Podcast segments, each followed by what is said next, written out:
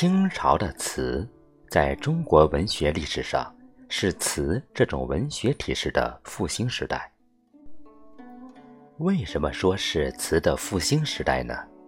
因为从宋朝以后，经过了元和明两朝，而元朝兴盛的是曲，是杂剧；明朝兴盛的是传奇，像汤显祖的《牡丹亭》之类。元明两代流行的是散曲、杂剧和传奇。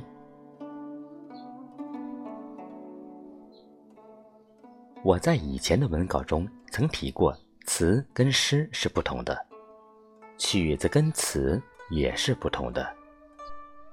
词要曲折深隐才是美，而曲子则要写得浅白流畅才是美。词要有言外之意。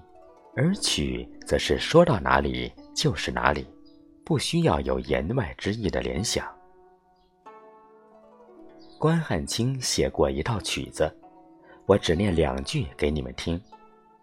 关汉卿说他自己：“我是蒸不烂、煮不熟、捶不扁、爆不破、响当当的一粒铜豌豆。”这是说他自己个性的坚强。这种文学体式是让人这么一说一唱，当下就觉得很好。它不是让你去想它有什么言外的意思，你一念就很痛快。曲子的好处就是明白流畅，能让人读后感到痛快淋漓的，就是好的作品。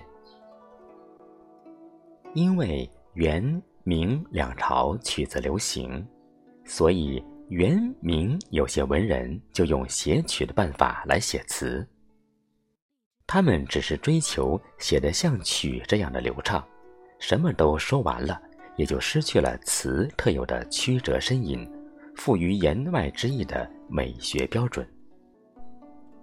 但是到了清朝，词恢复了这种呻吟曲折、有言外之意的美学标准，所以。清朝是词的一个复兴时代，因为它重新找回了词的美学标准。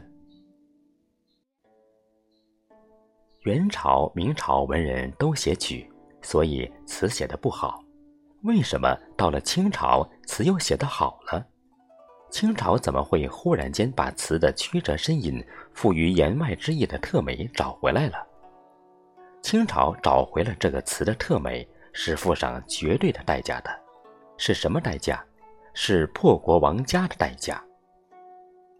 明朝的灭亡经过了破国亡家的惨痛，在新来的外族统治之下，他们有多少的悲哀，有多少的愤慨，而又不能明白的说出来，所以他们才掌握了词的曲折呻吟、言外之意的美。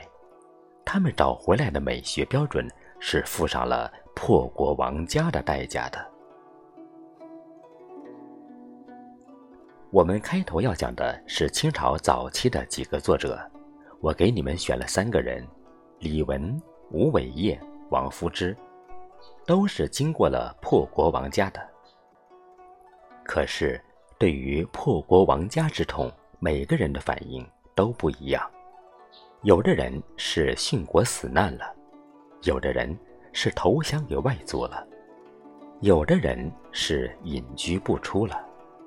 他们都有破国亡家的惨痛经验，每个人的反应不同，因此每个人的风格也不同，所以清朝的词是很微妙的，这是非常奇妙的一种现象。